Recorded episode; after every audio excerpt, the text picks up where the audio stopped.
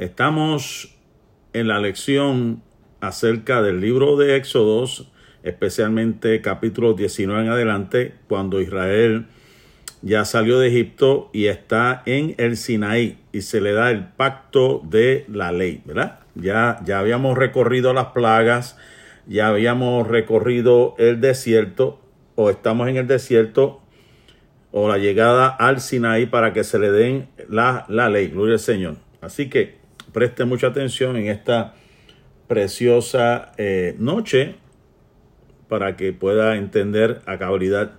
A ver si lo puedo subir aquí para poder ver quién está conmigo y si hay alguna pregunta, ¿verdad? Deja ver cómo lo puedo añadir. Vamos a ver si yo puedo añadir. No, no me permite. No me permite. A ver si lo puedo añadir la página que estoy utilizando. Vamos a ver. Para que ustedes puedan, este... Vamos a ver.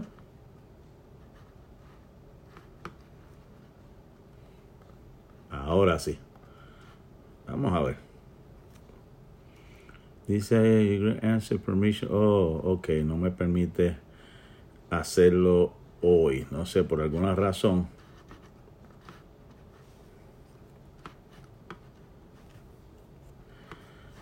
Vamos entonces a ver dónde estoy. Se suponía que me hubiese dado permiso el sistema, pero el sistema se niega a darme permiso. Pero vamos entonces, estamos en el capítulo 19, capítulo 19.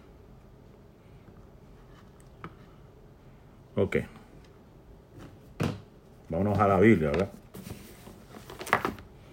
Éxodo capítulo 19. Damos gracias al Señor. Aleluya por esta, por esta bendición, poder estar aquí.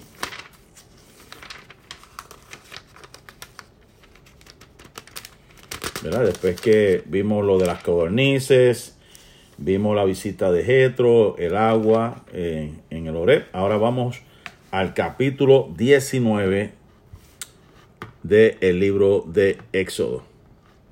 Amén.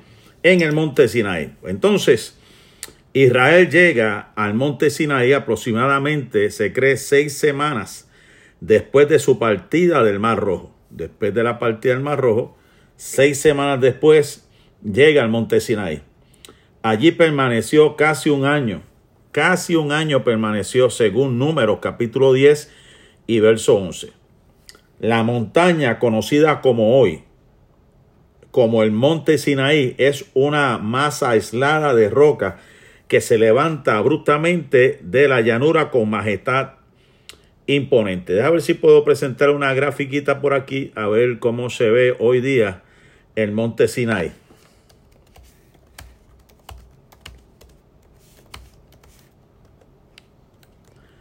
Vamos a ver si, si, si el sistema me permite ver para que ustedes vean el monte Sinai. Vamos a ver si ahora sí me permite el monte Sinai.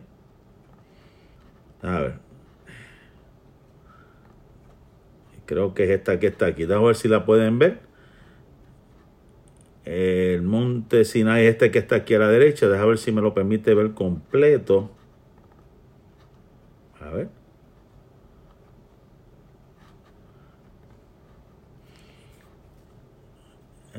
A ver.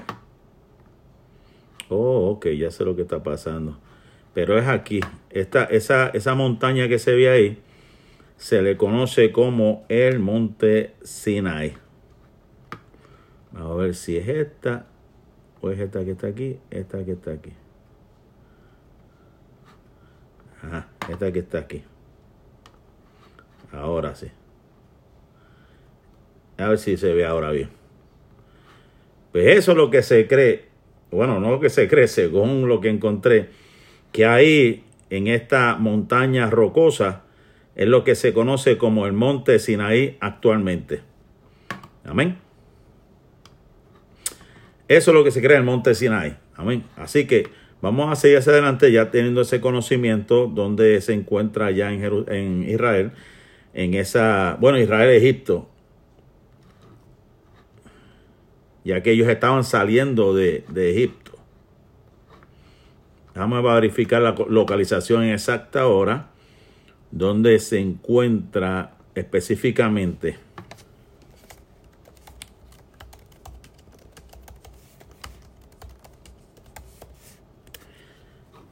El monte Sinaí es al sur de la península del Sinaí, al nordeste de Egipto.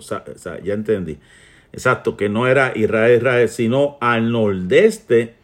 O sea, que colinda con, colinda con, con, Israel, con Israel, ¿verdad? Egipto, usted sabe que hay una, están ahí pegaditos. Entre África y Asia. Son 2.285 metros, a pesar de lo que piensa popularmente. Dice aquí, eh, ahí es donde se encuentra, ¿eh? que ellos, ahí fue donde recibieron, ah, donde recibió Moisés las tablas de la ley. Amén, Dios te bendiga, hermana Rosa. Gloria al nombre del Señor. Creo que vi también la hermana Yomaira, estaba por ahí también. Estamos aquí este, ubicándonos el monte Sinaí y estamos ubicando, ¿verdad? Lo importante, ¿verdad? Porque ese es el monte de Dios, también se le conoce interesantemente, ¿verdad?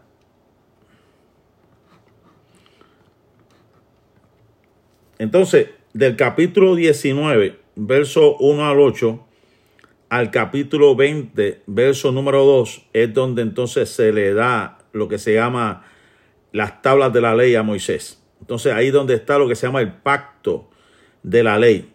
Y ese pacto no tuvo la intención de ser el medio de la salvación.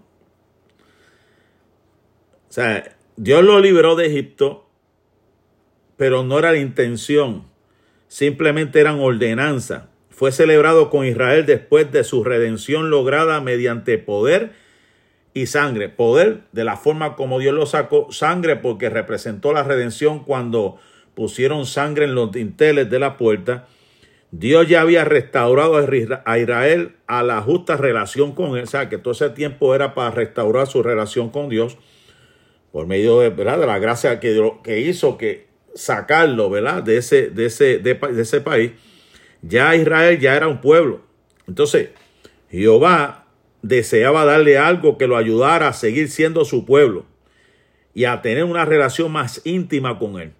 Entonces, el motivo que llevaría a cumplir la ley habría de ser el amor y la gratitud hacia Dios por haberlos redimido y haberlos hecho hijos suyos. O sea que la ley era simplemente para mantener un orden dentro del pueblo. Era para que ellos se condujeran diferentes a las demás naciones. pero Dios se manifestó al librarlos a través de, de Moisés mientras estuvieron esos 400 años en Egipto.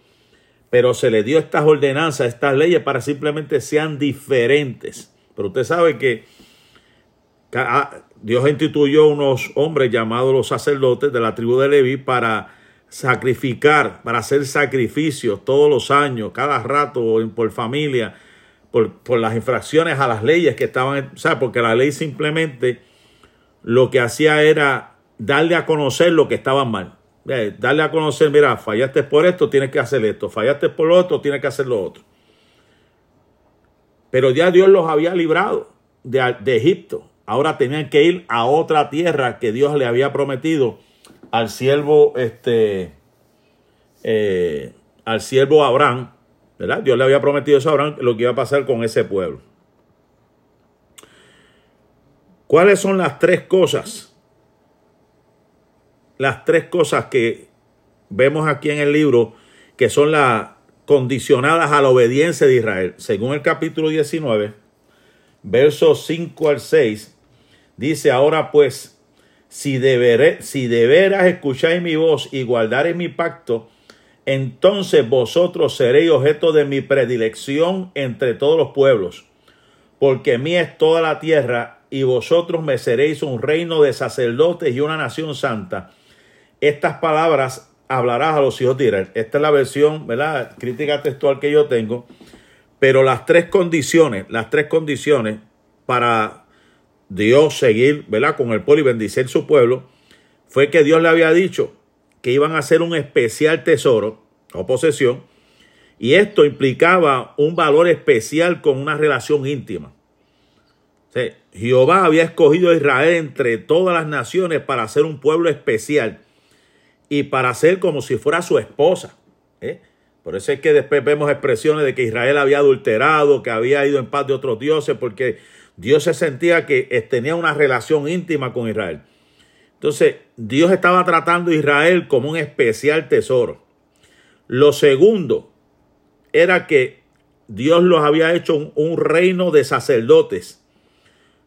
En otras palabras, los israelitas tendrían acceso a Dios y deberían presentarse a Jehová, su rey, ante todo el mundo. So que Israel era o es un especial tesoro. Dios había establecido un orden de tal manera que iban a haber unos sacerdotes donde eran los que iban a tener acceso ante Dios, iban a representar a Dios ante todo el mundo.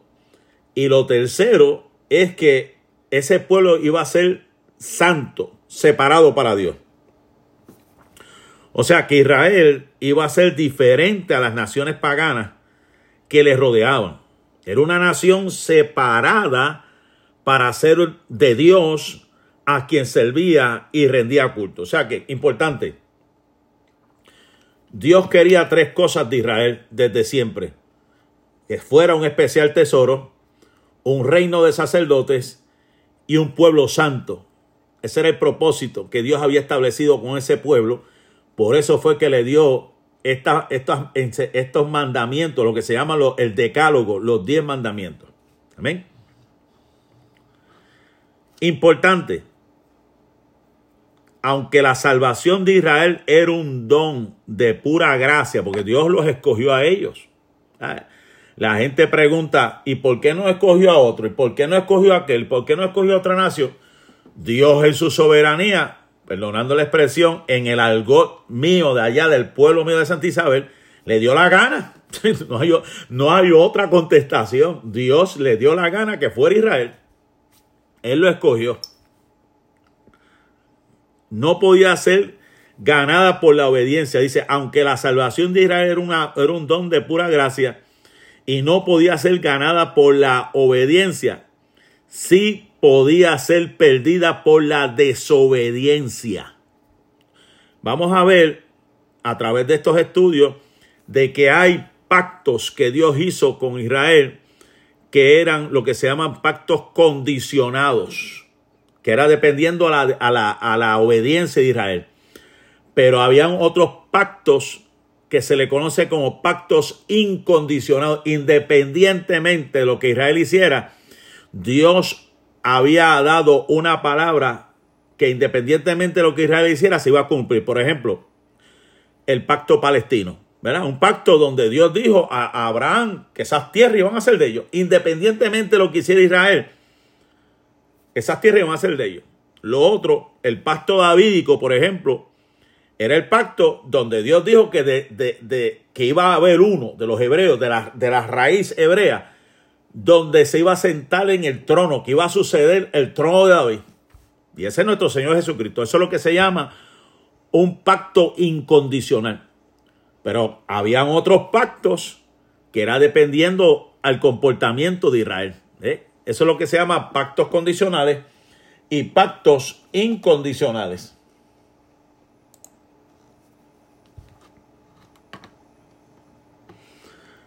En general, los propósitos de la ley. Escuche bien esto, esto es bien importante para aquellos que quieran ¿verdad? contestar preguntas por ahí. Los propósitos de la ley, número uno, era proporcionar una norma moral. Una norma moral por la cual los redimidos puedan demostrar que son hijos de Dios y vivir en una justa relación con su creador y con su prójimo. O sea, era una norma moral. Número dos, el propósito de la ley era demostrar que Dios es santo y que Él exige la santidad de toda la humanidad. Tenemos que ser separados. El pueblo tiene que ser separado. Número tres, el propósito de la ley es enseñar a la humanidad su pecaminosidad y hacerle entender que solamente mediante la gracia puede ser salva. Y eso lo vemos también en Gálatas 3, 24 al 25. Gálatas 3, 24 al 25. ¿Qué nos dice Gálatas? Esto sucedió que dice aquí para que la bendición que Dios prometió a Abraham alcance también por medio de Cristo Jesús a los no judíos y para que por medio de la fe recibamos todos el Espíritu que Dios ha prometido. O sea, que esto es una promesa para todos. Era una promesa para todos. ¿Eh? Esto es para salvar. No, era, no solamente era para el judío, era para toda la humanidad. Lógicamente, cuando hablamos de los mandamientos 10, se le conoce, como ya dije, decálogo. Decálogo 10. Y eso ya estamos en el capítulo 20. Capítulo 20. Y esto es bien importante. Esto, esto que voy a hablar ahora es la centralidad de esta clase. Vamos a hablar de los significados de cada uno de los eh, mandamientos. El decálogo, capítulo 20, verso 1 al 26. Dios hizo escribir los 10. ¿Se acuerdan que, Dios, que habían hecho un decálogo y, Moisés lo rompió por la condición del pueblo y volvió Dios otra vez y hizo los mandamientos que fueron guardados dentro del arca. ¿Se acuerdan que el arca después, dentro del arca estaba la vara de Aarón, estaba el maná y estaba las tablas de la ley? ¿eh? Esos son los diez mandamientos que fueron escritos en dos tablas de piedra. Si vamos a, a, resumir, a resumir, ¿verdad? Y eso lo hemos hablado anteriormente, ¿qué eran los diez mandamientos? Pues vamos a verlo de esta manera. Los primeros cuatro mandamientos tratan de las relaciones que deben imperar entre los hombres y Dios. Y los restantes mandamientos, seis, tienen que ver con las relaciones entre los hombres o sea, entre el hombre y hombre. Los primeros con Dios, los últimos seis con entre el hombre. El orden es muy apropiado. Solamente los que aman a Dios pueden amar en verdad a su prójimo. Por eso es que vemos que el Nuevo Testamento se resumen en dos. Amarás al Señor con todo tu corazón y a tu prójimo con a ti mismo. Ahí están en esos dos resumidos los diez mandamientos porque los primeros cuatro tienen que ver con el hombre con Dios y los otros el hombre con el hombre. Amén. Ese es el resumen.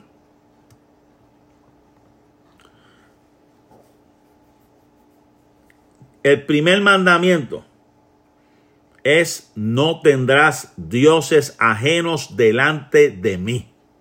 No tendrás. ¿De qué nos habla esto? Esto nos habla de la unicidad de Dios, de que Dios es único, que hay un solo Dios y solo a Él hemos de ofrecerle culto. ¿Por qué Dios hizo eso? Porque en medio de Israel, usted tiene que saber que habían otras naciones.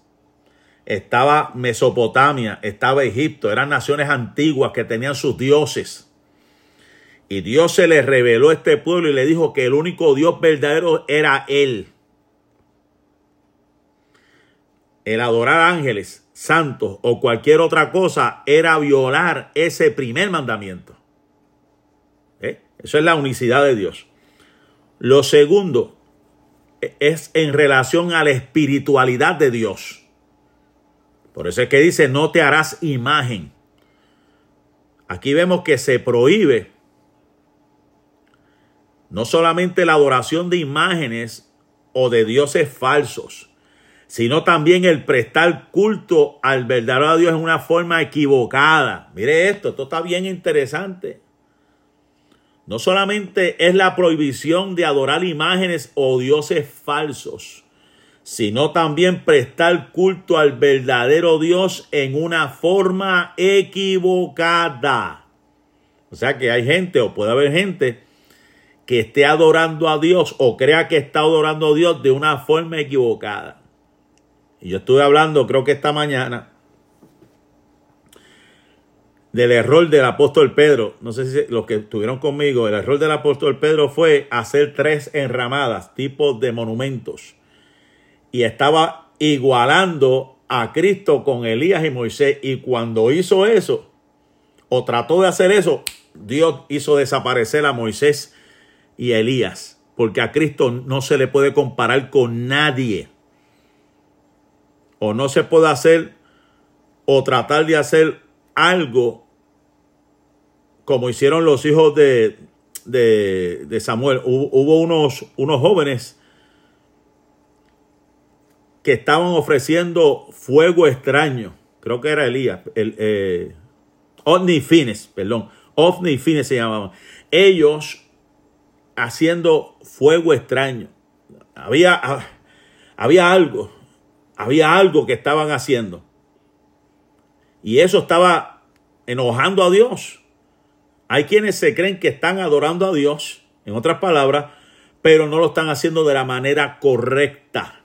Hoy en día hay quienes creen que están adorando a Dios, pero no lo están haciendo de la manera correcta. La adoración tiene que ver con sometimiento. La adoración tiene que ver con humillación, no simplemente cantar por cantar. Y a veces lo que cantan no tiene sentido. Por eso es que yo digo, y seguiré diciendo, que hay mucha música por ahí que, que tiene buena melodía, pero cuando usted lee el contexto o el contenido, no sirve. He dicho y siempre diré y me, y me, y me, y me, y me me mantengo en lo que he creído. Si la música que la gente escucha, usted escuche, no adora a Dios, no exalta a Dios, no exalta a Jesucristo, esa música no sirve. Para mí es basura. La música que a Dios le agrada es la música que alabe y glorifique el dulce nombre del Señor Jesús. ¿Eh? Por ahí ha salido un montón de música que se oye bien, se oye bien. Pero cuando usted busca el contenido, mire hermano, un contenido vacío que no sirve. No sirve, sencillamente no sirve. ¿Eh?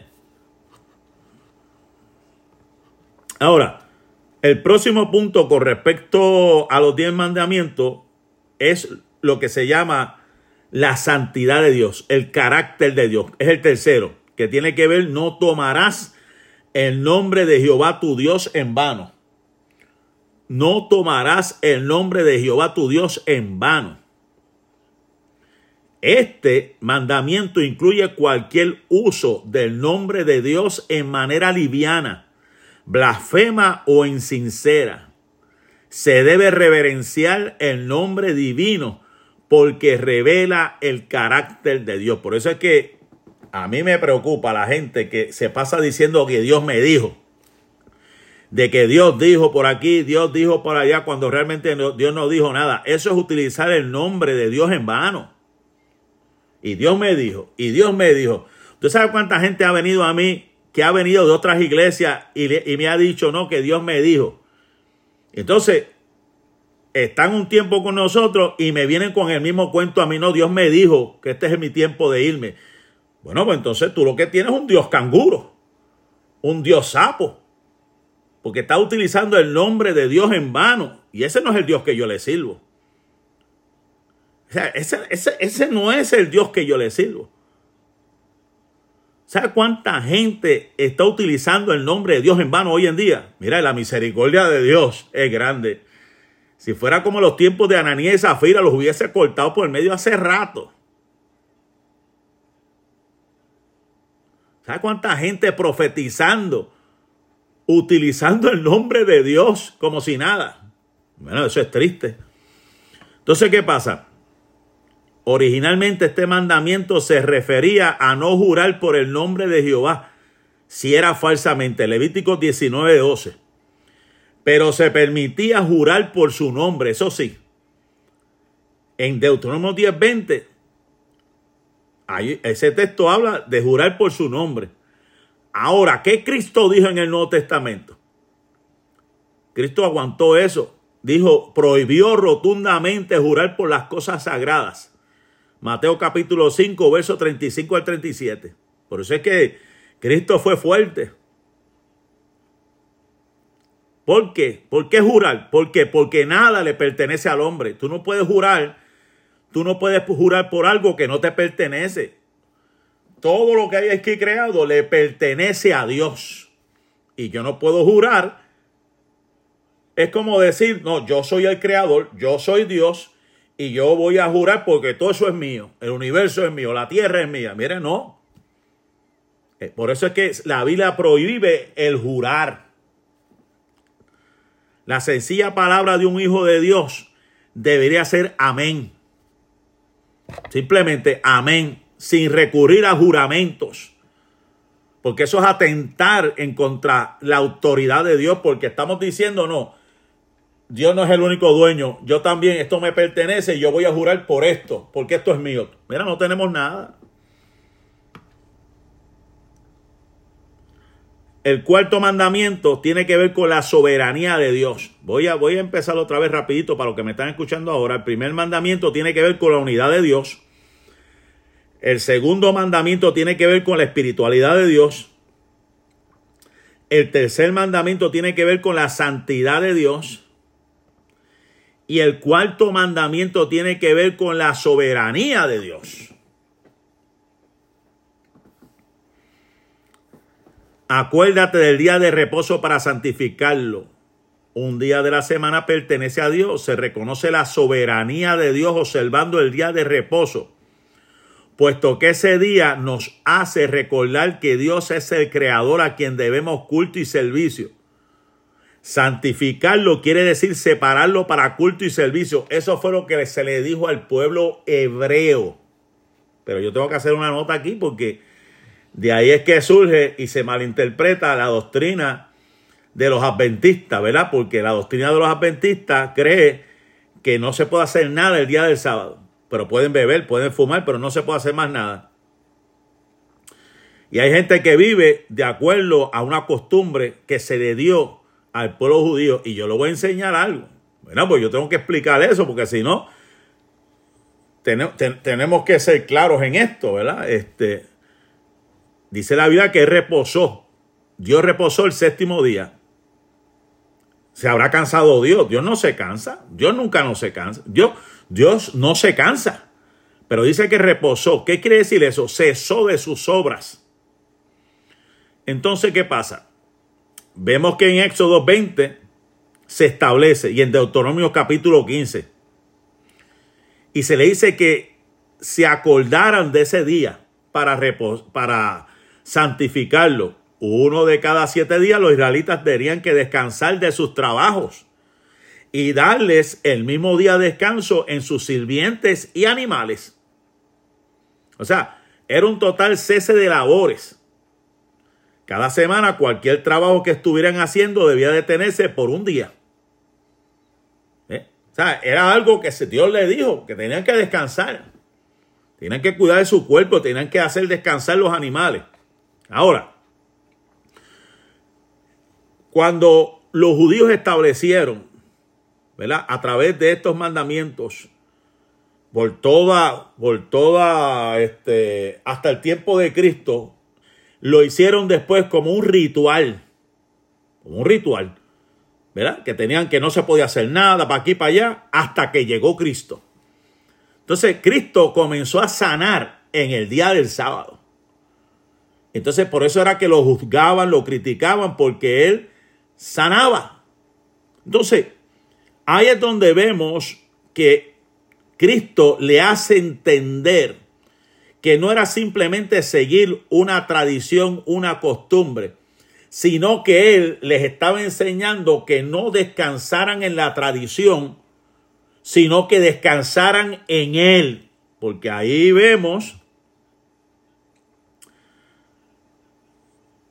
Eh, ¿Dónde está? Tengo el texto por aquí, lo tenía por aquí. Donde dice la escritura que Él es el Señor de, reposo. ¿Vea? Voy a buscar el texto otra vez. Él es el Señor del día, del día de reposo. Creo que es Marcos capítulo 3, si no me equivoco. Marcos capítulo 3. Vamos a buscarlo aquí. Marcos capítulo 3. A ver si está por aquí. Otra vez entró Jesús en la sinagoga, había allí un hombre que tenía seco una mano y le echaban para, le acechaban para ver si, si, si, en el día de reposo le sanaría a fin de poder acusar. Entonces dijo al, al, hombre que tenía la mano seca, levántate, ponte en medio. Y le dijo, ¿es lícito en los días de reposo hacer bien o malo, salvar una vida o quitarla? Pero ellos callaban. Entonces mirándolos alrededor con enojo, entristecidos por la dureza de su corazón, dijo al hombre, extiende tu mano. Y él la extendió y la mano fue restaurada. Y salidos los fariseos tomaron consejo con los herodianos contra él para destruirlo. Vemos que él, él, Jesús hizo esa sanación.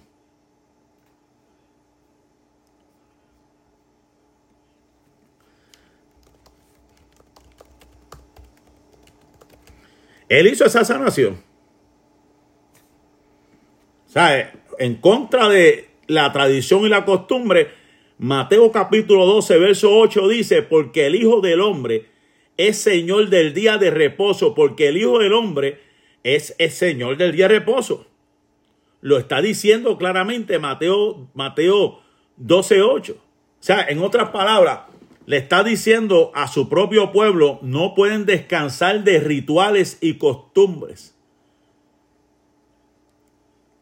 si se está muriendo alguien, si hay una necesidad en el pueblo, hay que ayudarlo, no importa el día de la semana.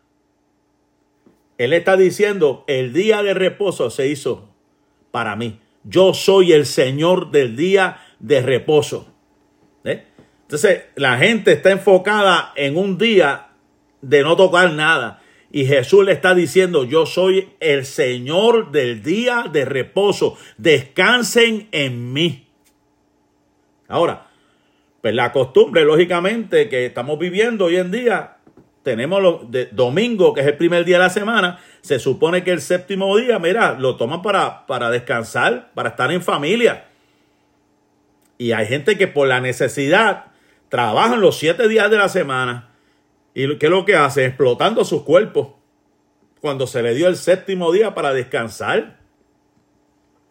Y el domingo, el primer día de la semana, pues se a la iglesia.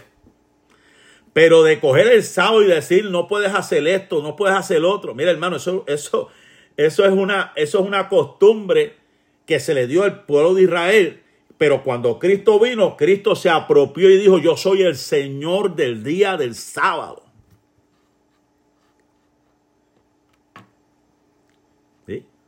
Eso fue lo que sucedió. Y es interesante que que Jesús está diciendo literalmente, el Hijo del Hombre es el Señor del sábado. Entonces, le dice a los demás, venid a mí todos los que estáis trabajados y cansados, porque yo os haré descansar. Está diciendo, yo soy el reposo. O sea, no es que descanses en una costumbre, descansa en mí que yo soy el, el, Señor del día de reposo. Por eso es que yo no guardo ningún sábado. O sea, yo descanso porque tengo que descansar. Pero yo no descanso en una tradición, en una costumbre. O sea, yo descanso en Cristo. Entonces, yo le digo a mis amados amigos adventistas, si tú guardas el sábado como una costumbre tradicional judaica, pues tú tienes que guardar todos los demás mandamientos, que son más de 600 entre ordenanzas, mandamientos y decretos. Porque de qué vale que tú guardes una y toda la semana tú violes todos los mandamientos.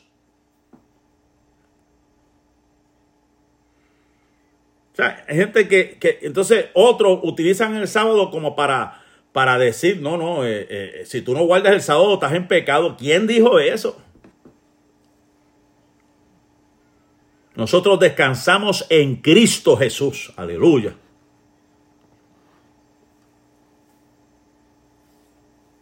Es interesante todo esto, hermano. Pero seguimos hacia adelante, ¿verdad? Lo, lo, que estamos, lo que estamos disertando en la día de hoy. O sea, eh, la soberanía de Dios. Que Cristo dijo, yo soy el Señor de reposo. Entonces, el quinto tiene que ver con la con los representantes de Dios. Cuando dice honra a tu padre y a tu madre, el hombre que no honre a su padre tampoco honrará a Dios. Pues esta es la base de respeto a toda autoridad. O sea que si el hombre no respeta a su padre y a su madre, menos va a respetar a Dios. Y el hombre que respeta a Dios, pues tiene que respetar a sus padres, porque hay un principio. Si quiere que sus días sean alargados, tiene que aprender a respetar a sus padres. El sexto tiene que ver la vida humana es sagrada, no matarás. Este mandamiento prohíbe el homicidio, el asesinato. Pero en ningún momento, y vamos a ver, y eso, eso está en bíblico, que a los profetas que profetizaban y no se cumplía, se le daba pena capital. O sea que era prohibido el asesinato, pero estaba establecido la pena capital y estaba establecido para aquel momento lo que era ojo por ojo, diente por diente, la ley del talión. También se le permitía la guerra, puesto que el soldado actuaba como agente del Estado. Por eso es que la Biblia en romano que si tú, si, si, si, tú temes, no tienes problema. Ahora, si haces lo malo, tienes que temer porque en vano el magistrado no lleva la espada. O sea que las autoridades están puestas por Dios. El, el, homicida, el pecador, la persona que viola la ley, tiene que entender que los magistrados, o sea, los gobernantes, las autoridades, tienen el poder para ponerte en orden. Y si tienen que utilizar un arma, lo van a hacer. Ahora, yo lo que no creo es en el abuso de poder. Ya eso es diferente. Una cosa es controlar una persona por todos los medios y otra cosa es abusar del poder.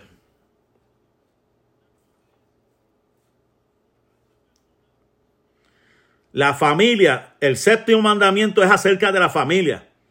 No cometerás adulterio. Este, este mandamiento protege el matrimonio para ser una institución sagrada designada por Dios. Esto rige tanto para el hombre como para la mujer, según Levítico capítulo 20 y verso 10.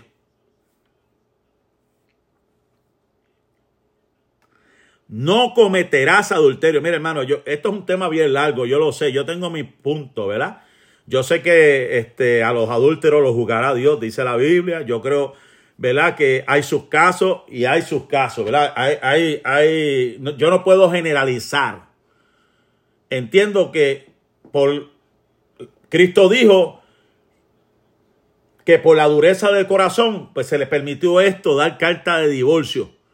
La carta de divorcio lo que enseñaba era que cuando el hombre se iba a unir a su pareja, en aquel momento de la historia, y encontraba que estaba indecente, o sea, que no era virgen, tenía el derecho de, de, anular el matrimonio. Y creo que en Puerto Rico, yo no sé, en otras partes existe una ley que si después que tú te casabas, dentro de 30 días, si encontrabas que había engaño, se anulaba el matrimonio. Esa era la razón. ¿Y por qué, por qué Cristo habló de adulterio y fornicación? Y habló por la, la dureza del corazón. Porque había un montón de gente que estaban tomando de relajo, cogiendo mujeres, dejando mujeres, cogiendo mujeres, dejando mujeres, juntándose con mujeres.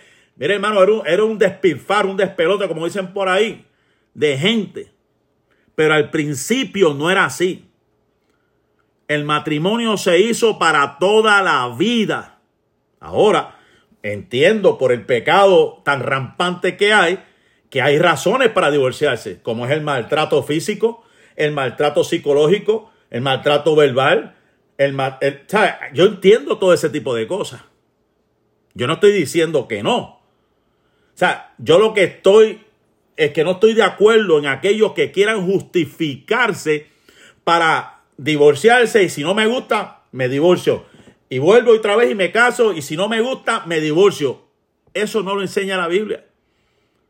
O sea, yo puedo entender una persona que venga del mundo y no tiene este conocimiento, estaba ignorante de todo, y, venga destruido de, allá del mundo y busque casarse en el Evangelio, amén, eso no es ningún problema. Pero una persona que teniendo este conocimiento bíblico y se case con una persona y por cualquier cosa, cualquier razón, busque divorciarse y volverse a casar, yo digo, hay que tener mucho cuidado con eso. Y, eso, y eso es entre, entre hermanitos. Pero eso, eso, eso yo lo puedo entender porque hay una batalla. Pero una persona que diga que es pastor y se esté casando y, recasando dentro de la iglesia. Mire, hermano, yo, yo, Alvin Pose, yo no estoy de acuerdo con eso. Porque qué moral tiene para aconsejar, qué moral tiene para decirle a la gente lo que es un matrimonio. Pero cada cual, ¿verdad? Cada cual tendrá su opinión. Esa es mi opinión. Esa es mi opinión. Porque la familia es sagrada. Para mí la familia es sagrada. Esto es hasta que la muerte nos separe. El mandamiento número 8 es respetar la propiedad de otros. Cuando dice no hurtarás, hay muchas maneras de violar este mandamiento, tales como no pagar suficiente al empleado, no hacer el trabajo que corresponde para recibir un jornal, cobrar demasiado y descuidar la propiedad del amo. Por eso es que dice no, no robarás. Eso tiene que ver con la propiedad de otros.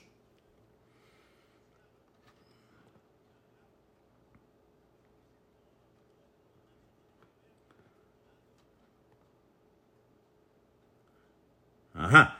El 9 es no dará falso testimonio. Eso tiene que ver con justicia. El testimonio falso, innecesario, sin valor o sin fundamento, constituye una de las formas más seguras de arruinar la reputación de una persona e impedirle recibir trato justo de parte de los demás.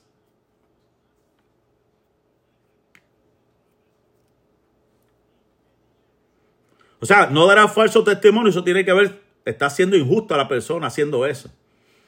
Destruyendo la reputación de otra persona. Y la número 10, no codiciarás. Eso tiene que ver con el control de los deseos. La codicia es el punto de partida de muchos de los pecados contra Dios y contra los hombres.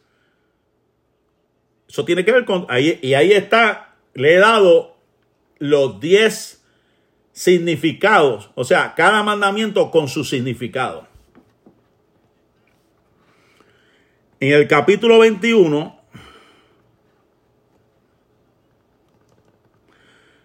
del capítulo 21 al capítulo 23, va a encontrar lo que se llama las leyes civiles y ceremoniales.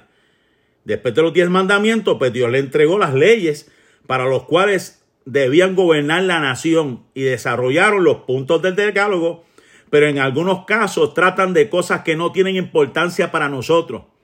Fueron leyes adaptadas a un pueblo dedicado al pastoreo y a la agricultura rudimentaria. Eso tiene que ver las leyes internas con respecto a, a pastorear y la agricultura.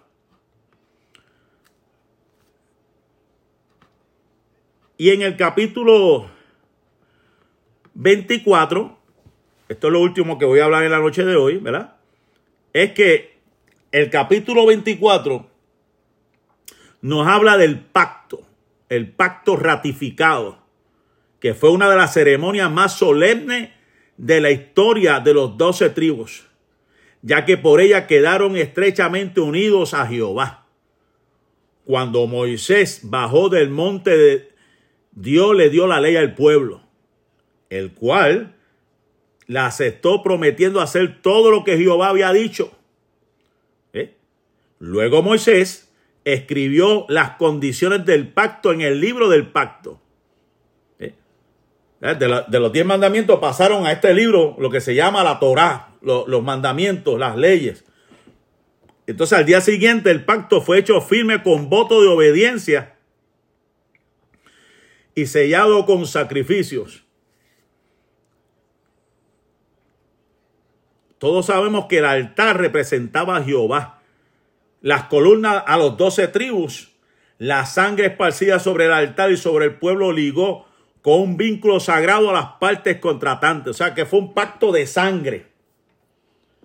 Eso fue un pacto de sangre que hubo para cumplir con esa ley. O sea, todo Israel estaba bajo la sangre, identificado por el poder salvador. En ese capítulo 24 estamos hablando. Y los 70 ancianos participaron con Dios en un banquete de comunión y presenciaron una teofanía majestuosa, el Espíritu de Dios que estaba en Moisés se manifestó también en aquellos ancianos en un momento dado de la historia.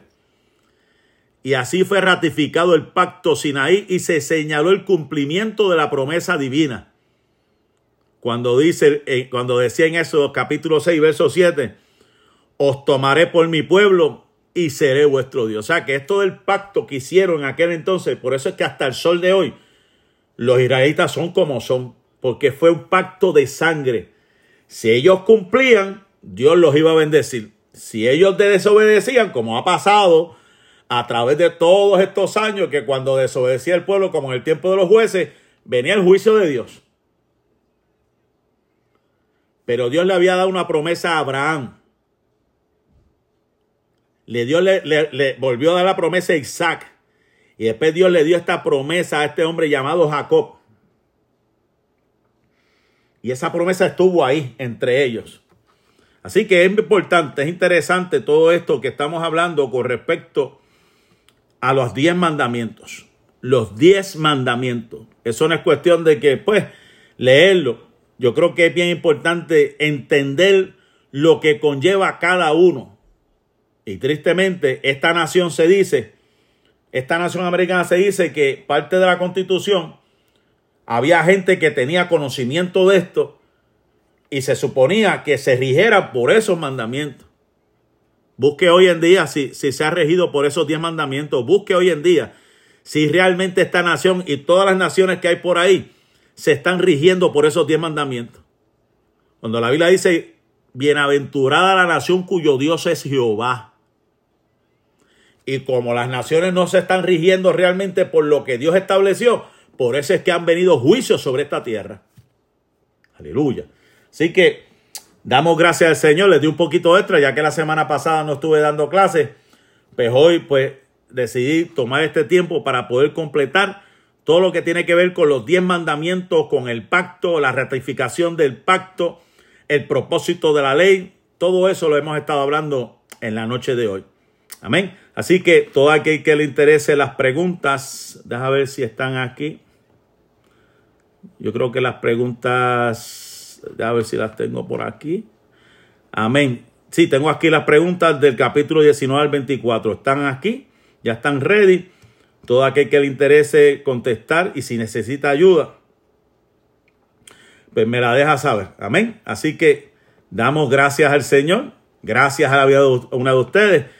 Pues yo me despido, me voy a preparar para dar el periodo de oración, ya que no lo pude dar porque hubo un problema aquí de electricidad en el área. Pero ya a las nueve voy a estar orando y clamando por ustedes. Así que Dios le bendiga, Dios le guarde. Gracias por haber estado en este programa, curso acerca del libro de Éxodos, hablando sobre los diez mandamientos. Les deseo que pase feliz noche y nos vemos hasta la próxima semana. Dios le bendiga.